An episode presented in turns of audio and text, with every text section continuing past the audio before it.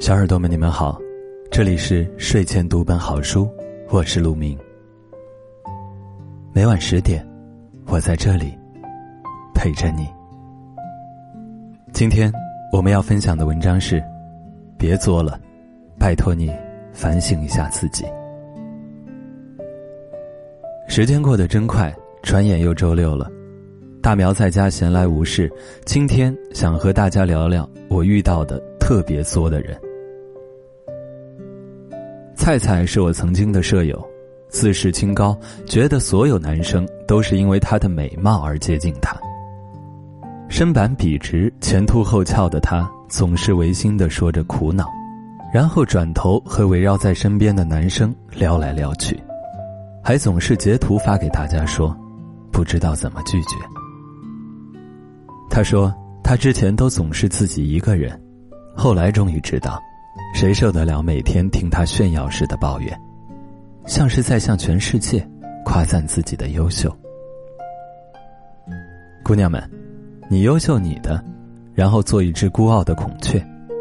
我们这种平凡人，选择远离你的世界。阿芳是我现在的同事，偶然听朋友说起，他是那种见不得别人好的主，巴不得全世界的人。都被厄运包围。每次看到有同事买了大牌的包包，就到处说，他肯定被大款包养了。要不凭他那一个月几个工资，能买得起 Prada？用他嫉恶如仇的一张脸望向你，企图让你相信他说的就是事实。其实，只不过是同事用他不吃晚饭省的钱，买了个大牌。每次有同事收到男朋友送的花，而又恰巧被小二看到，他就会阴阳怪气的问：“哟，很闲吗？那个案子整理好了吗？一会儿主管又该催了，还有时间在这儿看你这破花好像谁没收过似的。”大家撇撇嘴，谁也不接他的话，然后散开，以至于每次大家买了新衣服，看他过来想说什么，就赶紧说：“我买的假的。”真的，我哪买得起呀？看他心满意足的离开，大家都松了一口气。姑娘，你为什么总见不得别人好？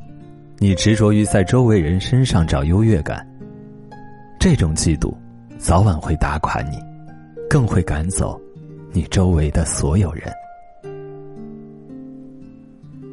小新是我的舍友，一开始大家都相处的比较融洽。有好吃的，大家分享；偶尔谁手头宽裕，大家还会叫嚷着请客。但渐渐的，大家发现了小新的毛病：小新很喜欢占小便宜，好像今儿没占到便宜就是丢了钱。每次大家说起，你这个牌子的糖不怎么好吃，不如以前买的那个，这时候小新就会说：“不好吃给我呀，你们真挑剔。”说着。就拿走了桌上放的零食。大家一脸懵逼的互相看看，结束了这个话题。更让大家无语的是，小新总是喜欢挑大家的痛处说。宿舍有个姑娘比较胖，当然也比较在意大家谈论她的身材，可小新偏偏就是这么没有眼力劲儿。胖姑娘每次买衣服，小新总是很大声的在旁边说着：“哎呀，你这么胖。”买什么衣服呀？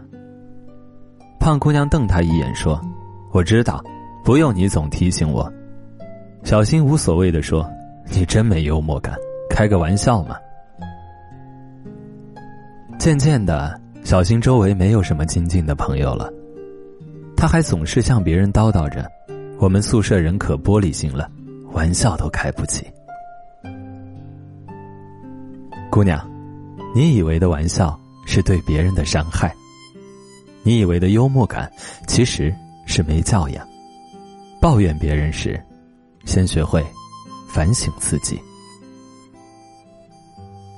世界这么大，我们总会遇到这样或那样的人，有的总让人忍不住亲近，有的却总会让人巴不得无视。但每个人都应该先反省自己，不要用你的情商拉低你的智商。还以为如此完美的自己受到了全世界的伤害。我的生活中遇到类似这种姑娘，她总是自认为是在开玩笑，可是不知道在更多的人眼里，我就是想作死。你能把我咋？这里是睡前读本好书，今天的文章就是这样。我是陆明，感谢你的收听，我们下期再见，晚安。